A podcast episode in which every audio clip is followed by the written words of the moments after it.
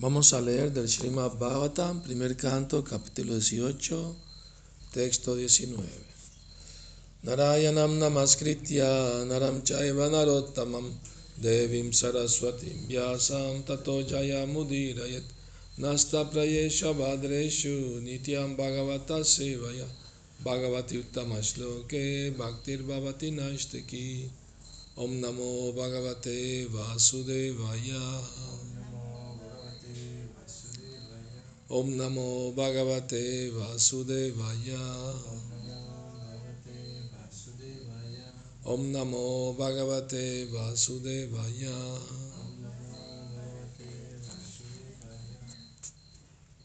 Kuta punar grinato nama tasya mahattamai kanta parayanasya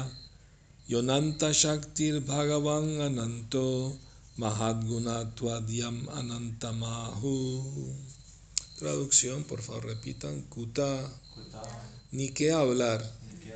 Puna, de nuevo. Grinata, aquel que canta. Nama, el santo nombre. Tasya, su.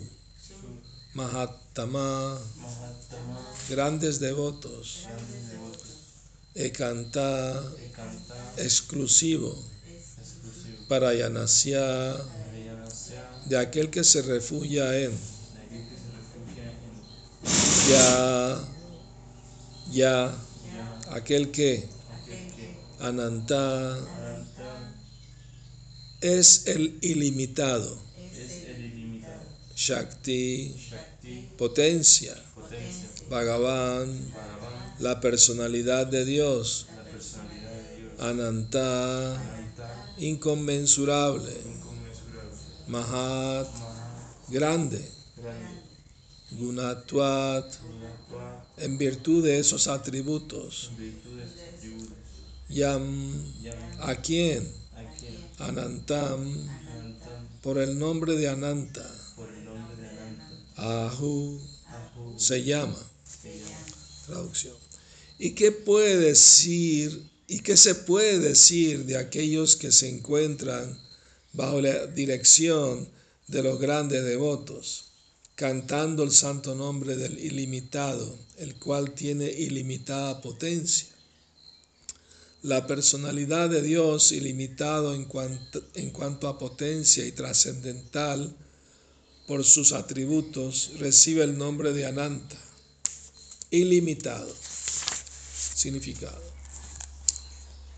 Los Dvijabandhus, o hombres incultos y poco inteligentes, que han nacido en las castas superiores, presentan muchos argumentos en contra de que los hombres de casta inferior se conviertan en brahmanas en esta vida.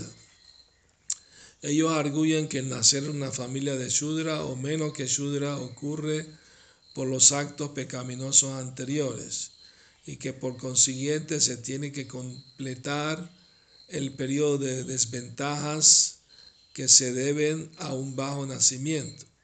Y para contestarles a esos lógicos falsos, el Srimad Bhattam afirma que aquel que cante el santo nombre del Señor bajo la dirección de un devoto puro puede liberarse de inmediato de las desventajas de haber nacido en una casta inferior. Un devoto puro del Señor no comete ninguna ofensa mientras canta el santo nombre del Señor. Hay diez diferentes ofensas al canto del santo nombre del Señor. El canto del santo nombre, bajo la dirección de un devoto puro, es canto sin ofensas. El canto del santo nombre del Señor sin ofensas es trascendental y en consecuencia dicho canto puede purificarlo a uno de inmediato de los efectos de toda clase de pecados previos. Este canto sin ofensa indica que uno ha entendido por completo la naturaleza trascendental del santo nombre, a raíz de lo cual se ha entregado al Señor. En sentido trascendental, el santo nombre del Señor y el propio Señor son idénticos. Por ser absolutos, El santo nombre del Señor es tan poderoso como el Señor. El Señor es la todopoderosa personalidad de Dios y Él tiene infinidad de nombres, los cuales no son diferentes de Él y además son igual de poderosos. En la última palabra de El Bhagavad Gita, el Señor afirma que aquel que se entrega a Él por entero es protegido de todos los pecados por la gracia del Señor. Como su nombre y Él son idénticos, el santo nombre del Señor puede proteger al devoto de todos los efectos de los pecados. El canto del santo nombre del Señor puede liberarlo a uno indudablemente de las desventajas de haber nacido en una casta inferior. El ilimitado poder del Señor se extiende cada vez más mediante la ilimitada expansión de los devotos y las encarnaciones, y por lo tanto cada devoto del Señor, así como también las encarnaciones, puede estar sobrecargado igualmente de la potencia del Señor. Repito, Ah, el ilimitado poder del Señor se extiende cada vez más mediante la ilimitada expansión de los devotos. O sea, hay muchos devotos. Y las encarnaciones, o sea, Krishna mismo. Y por lo tanto, cada devoto del Señor, así como también las encarnaciones, puede estar sobrecargado igualmente de la potencia del Señor puesto que el devoto está sobrecargado de la potencia del Señor, aunque sea con una pequeña fracción de ella. La incapacidad debido al bajo nacimiento no puede interponerse en el camino.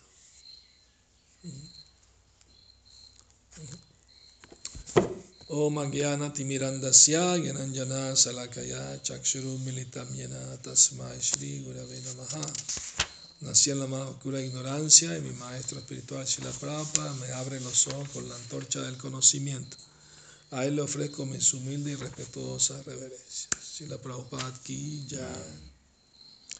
Entonces, el argumento de los brahmanas de nacimiento ortodoxo es que si alguien nació en una familia de Shudra o más bajo que Shudra, ya eso es por karma y por lo tanto tiene que seguir Shudra toda la vida o, menos que Shudra y, no puede volverse Brahmana en esta vida. Es el argumento que dan los, los Brahmanas de casta, que ellos creen que es por nacimiento solamente. Pero los devotos puros del Señor no aceptan esos falsos argumentos diciendo que si alguien canta el santo nombre del Señor y evita las ofensas, eh, se entrega a Krishna, Krishna le, lo, empodera, le, le da su, su, potencia espiritual. Y entonces, a menos que reciba a alguien la misericordia de Krishna, ¿cómo puede dejar de comer carne, tener vida sexual ilícita, juego de azar? Eh, tomar drogas, alcohol, a menos que reciba la misericordia de Cristo, no puede dejar esas cosas. Porque vemos que el mundo entero está adicto a todas esas cosas. Y es muy difícil para la gente dejar esos malos hábitos. Así que si alguien canta el santo nombre, evitando la ofensa, recibe la, la inspiración, recibe la fuerza espiritual para poder seguir esos principios porque no es algo artificial, tiene que venir naturalmente de, la purificación. O sea, si una persona se purifica con el proceso de conciencia de Krishna, ¿cuál es el, el síntoma, la prueba de que puede dejar las actividades pecaminosas sin mayor dificultad? Entonces, eh, Krishna, o sea, hay muchos devotos puros del Señor Supremo y, están investidos de la energía, o sea, Cristo los motiva, los inspira a que ayuden a mucha gente para que, para que también reciban el santo nombre, reciban la misericordia de poder acercarse a la verdad absoluta, ¿no? Al Señor ilimitado. El nombre de Krishna es Ananta, ilimitado. En el Brahma Samhita se menciona eso también. Advaita Machutam Anadim Anantarupam Adyam Purana Purusham Navajovanam Cha Vedeshu Durlava Madurlamatma Bhakto Govinda Madi Purusham Tamaham Vajami que el Señor tiene formas ilimitadas, Ananta Rupa. Advaita, Él es libre de la dualidad que nosotros tenemos, que somos almas espirituales, pero tenemos un cuerpo material. Su cuerpo y su alma son el mismo, no hay diferencia. Me acuerdo una vez tuve que corregir a un devoto que estaba en una clase, porque dijo en la clase, Krishna no se identifica con el cuerpo. Y yo le dije, Krishna sí se identifica con el cuerpo, porque su cuerpo y él no son diferentes. o sea, no tiene ese problema que tenemos nosotros, porque él no tiene un cuerpo material, su cuerpo es espiritual. ¿no? Advaitam achutam, él es infalible, lo que él quiere lo logra, ¿no? O sea, infalible que nunca falla lo que, lograr lo que quiere. Nosotros no, a veces logramos y a veces no lo que queremos. Por eso está el dicho, el hombre propone y Dios dispone. ¿no? Sin la voluntad del Señor nada puede suceder. Entonces, por eso es bueno siempre cuando dice voy a hacer algo o voy a lograr esto, siempre es bueno decir si Krishna quiere. Si la voluntad del Señor lo aprueba, ¿no? Eso es, eso es síntoma de entrega, que uno acepta la voluntad de Krishna, ¿no? O sea, Advaitam, Achutam, Anadim, Anadim quiere decir no tiene origen. Todos tenemos un origen de nuestros padres, o sea, nacimos en este mundo por medio de nuestros padres.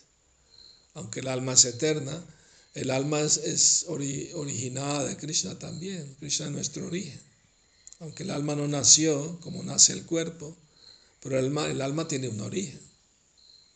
El origen de todo es, es, Krishna. A nadie que decir él no tiene origen. O sea, nadie lo originó a él. A veces la gente eh, ignorantemente pregunta, bueno, si Dios creó el mundo, ¿quién lo creó a Él? Es que si alguien lo creó a Él, entonces Él no sería Dios, sino el que lo creó. o sea, cuando llegues a alguien que nadie lo creó, más bien Él creó todo, Él es Dios. Y algunos pueden argumentar, pero cuando Krishna vino a la tierra, ¿aceptó padres? Pues sí, pero no porque era un ser humano como nosotros, sino para hacer el papel de ser humano. los seres humanos necesitan de padres para nacer y como Krishna quería hacer el papel de ser humano, porque está naciendo entre los humanos, pues aceptó padres. Pero no es que él tuvo que estar nueve meses en el vientre de la madre y, ¿no? y sufrir el parto, no, no, nada de eso. Krishna viene por su propia energía interna ¿no? Y cuando él apareció ante sus padres, ¿no? Porque él los elige para que hagan ese servicio, porque son devotos puros, ¿no? Son almas puras que desearon amarlo, servirlo como padre. Y Krishna les complació el deseo. Krishna complace los deseos ¿no? de todas las entidades vivientes, incluso de los deseos materiales. Anora Niya Mahatomahiya, y él es lo más grande de lo más grande y lo más pequeño de lo más pequeño. Todas las religiones dicen que Dios es grande, pero cuán grande es, no se no sabe. En cambio, en los Vedas se dice que Él es tan grande que en su forma de Mahavishnu, de sus poros emanan millones de universos. Para tener una idea cuán grande es Él. Y al mismo tiempo Él es lo más pequeño de lo más pequeño, porque incluso puede entrar en cada átomo de hecho, está en cada átomo, está en, el, también como Paramatma al lado del alma también. Entonces, eh, entender a Dios es una gran ciencia, ¿no? es, una cosa fácil. Generalmente la gente es muy sentimental, no, yo amo a Dios, yo creo en Dios, pero ¿cómo puede amar si no lo conoce? Eh, para amar a una persona tiene que conocerla, ¿no? saber sus cualidades, ¿no? su, conocer su personalidad, su belleza, lo que dice, lo que piensa, entonces uno se atrae.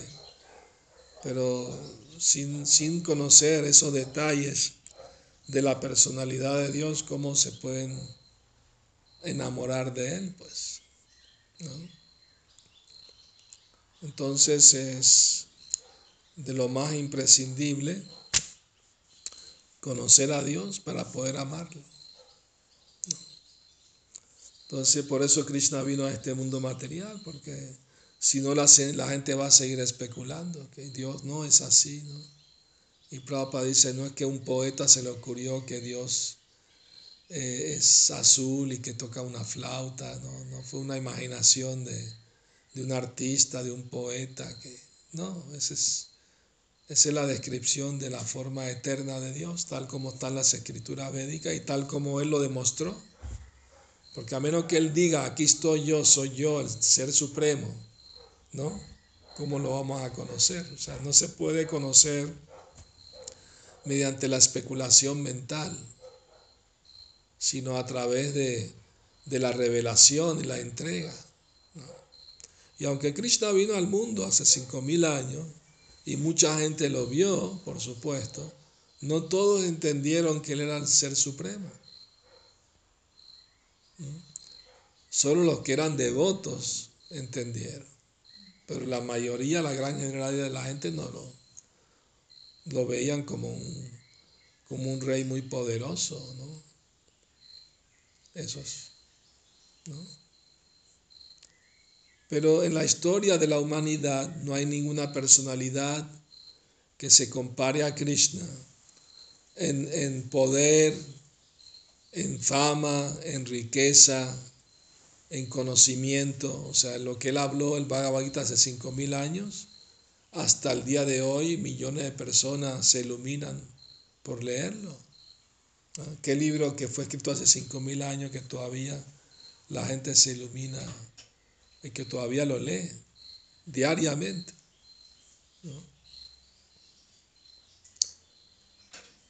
Entonces, eh,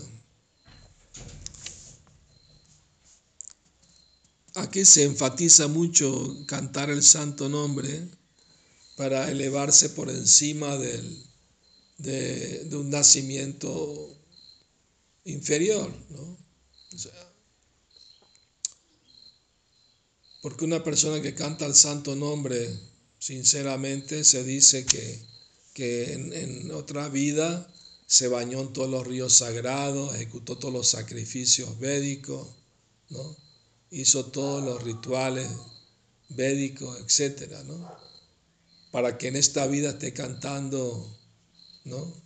el santo nombre con fe, con, con devoción, tiene que haber hecho ya todo eso antes. aunque haya nacido en una familia de, comedores de perros, que se considera es lo más bajo. ¿no? Saben que eh, cuando Sila Bhaktisiddhanta abrió un templo en, otro país, Burma se llama, país vecino de la India, se llama Burma. Eh, eh, los vecinos se quejaban cuando cocinaban con ghee que no le gustaba el olor a gui, se quejaba. Pero esa gente de Burma tienen eh, el mal hábito de que tienen un festival anual donde beben, beben una bebida que se llama perro líquido. O sea, ellos matan perros, van tirando la carne de los perros en, una, en un envase grande y se deja que se fermente eso y después se lo toman como si fuera un néctar.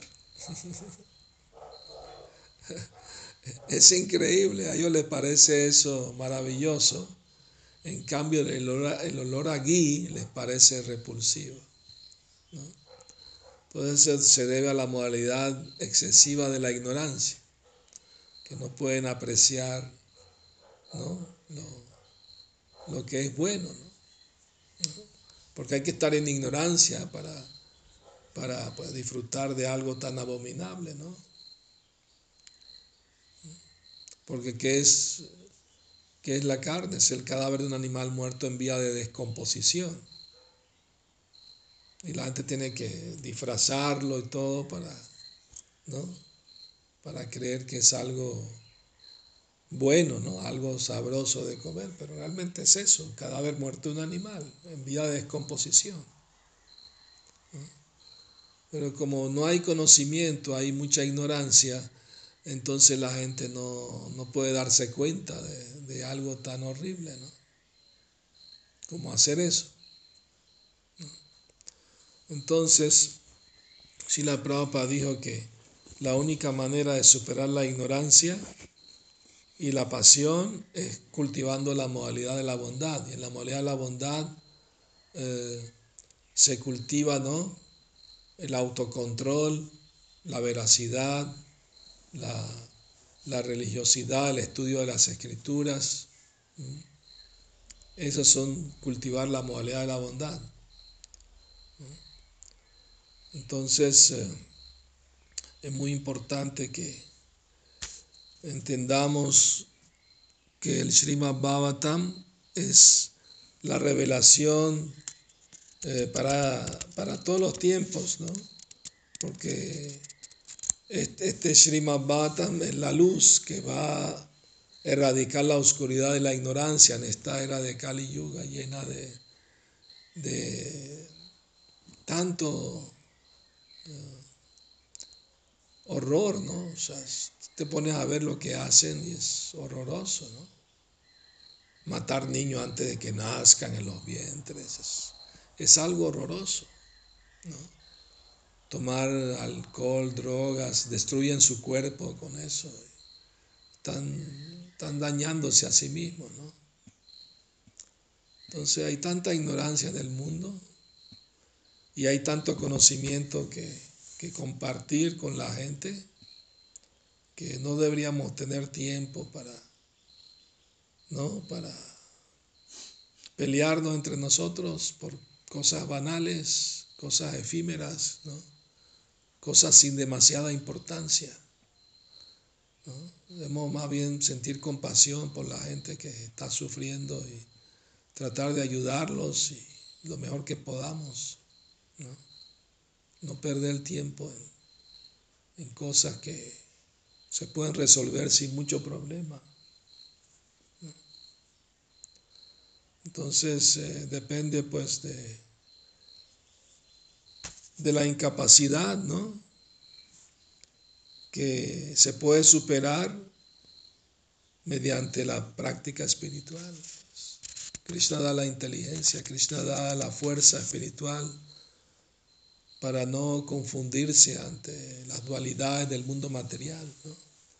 La dualidad del mundo material es que la mente le gusta algo y no le gusta, quiero esto, no quiero lo otro. Ah.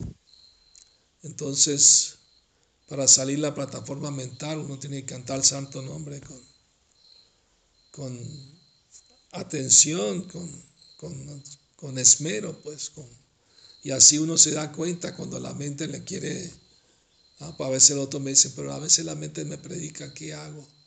Pues predícale más fuerte de vuelta.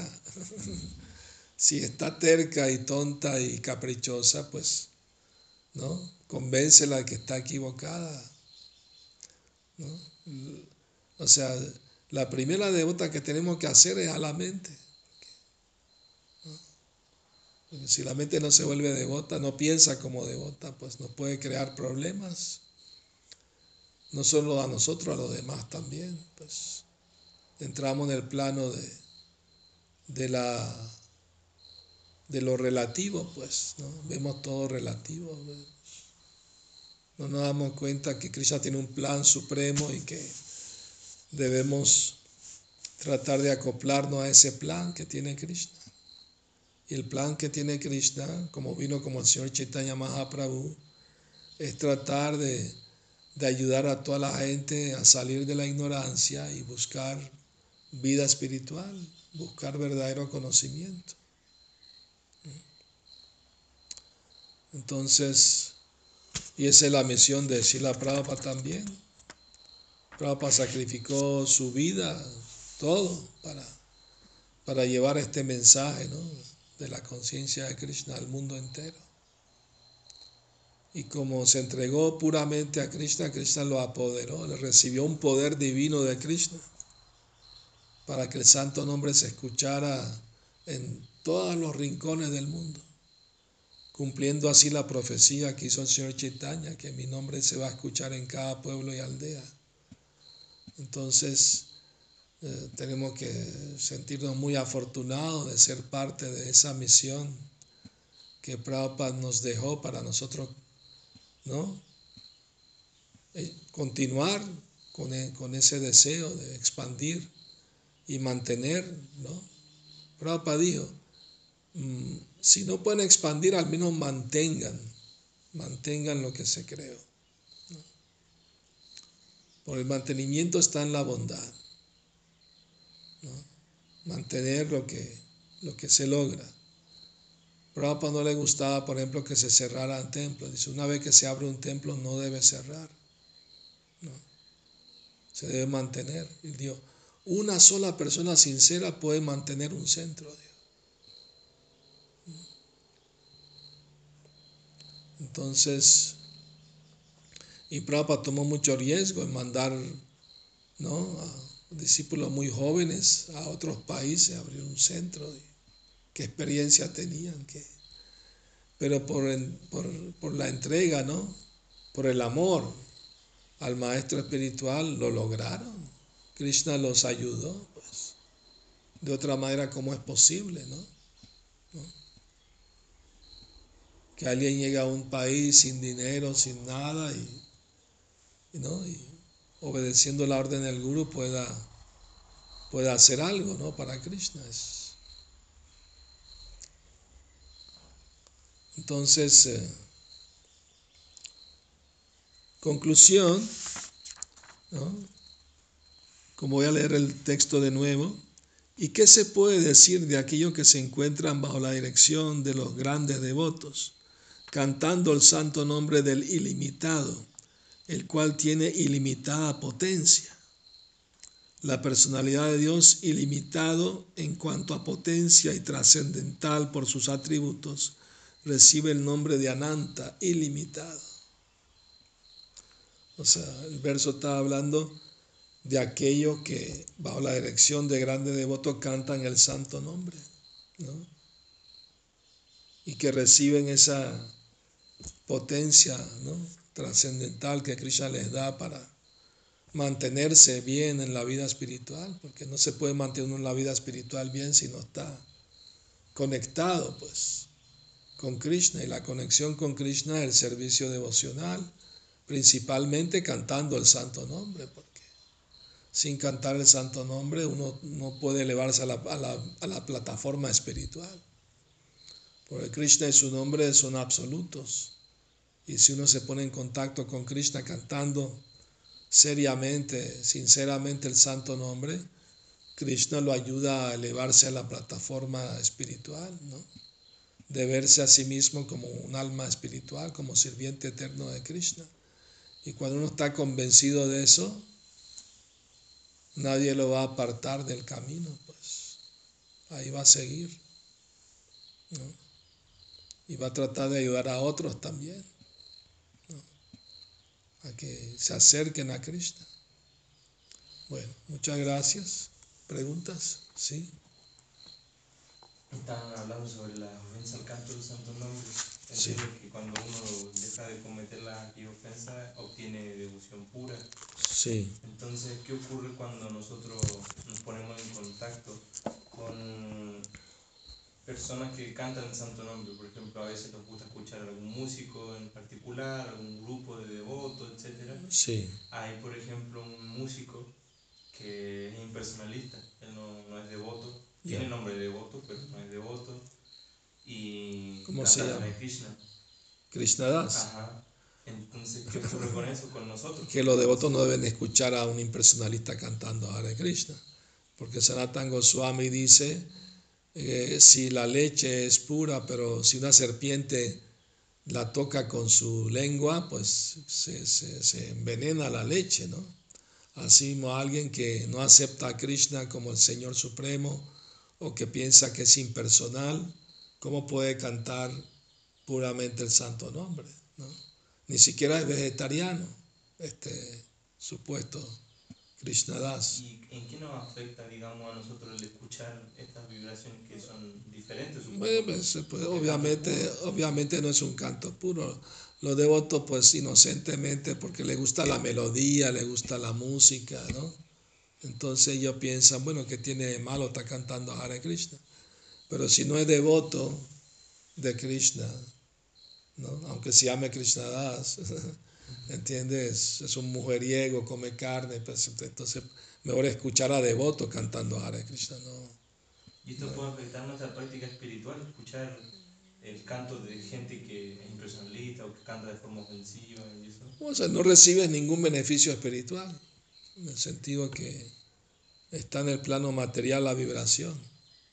O sea, el santo nombre siempre es puro, pero la intención con que alguien canta se impregna en, la vibración. ¿Comprendes? Porque a veces los otros se confunden, pero bueno, pero cantar Hare Krishna siempre es bueno. Claro. que siempre es bueno cantar Hare Krishna. Invitamos a todo el mundo a cantar Hare Krishna, no es que alguien que come carne no puede cantar. ¿Me explico? Pero si un cantante, ¿no? Que graba sus canciones y todo eso, ¿me entiende? Pero si no, si no, eh, no es devoto, pues la vibración es mundana aunque tenga el nombre de Krishna, porque la intención entra en, el, en, la, en, la, vibración, pues.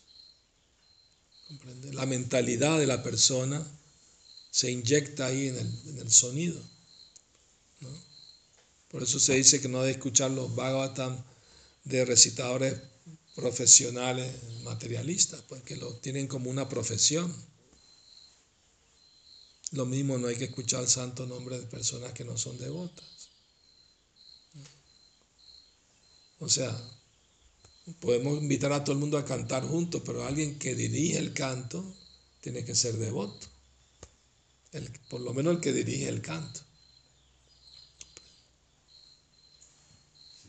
Muy bien. Ya, Shila Prabhupada ki, Gora.